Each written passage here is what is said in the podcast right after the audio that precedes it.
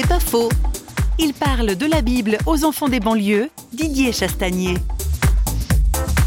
je parle toujours des événements du quartier. On va parler des paroles qui tuent, on va parler de la haine, des murs de haine, des briques du cœur. Je parlerai des murs de séparation qu'il faut faire tomber. J'essaye toujours que la phrase que je vais tirer de la Bible soit quelque chose qu'il pourra utiliser immédiatement dans sa réalité.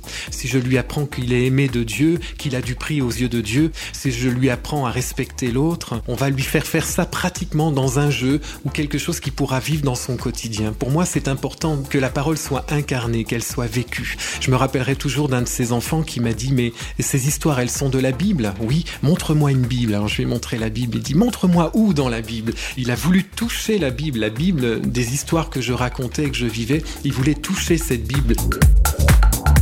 C'est pas faux, vous a été proposé par parole.fm.